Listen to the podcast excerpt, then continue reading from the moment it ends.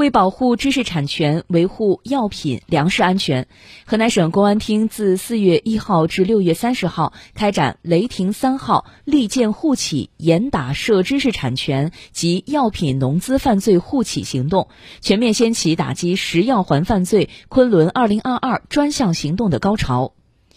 该行动的打击重点为影响企业创新发展、文化繁荣的侵犯商业秘密、假冒专利、侵犯著作权等突出违法犯罪活动；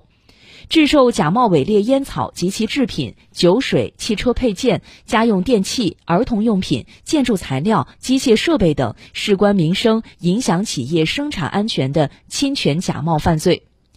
制售假劣药品，包含中药材、饮片。医疗器械、化妆品和涉疫情防护物资犯罪，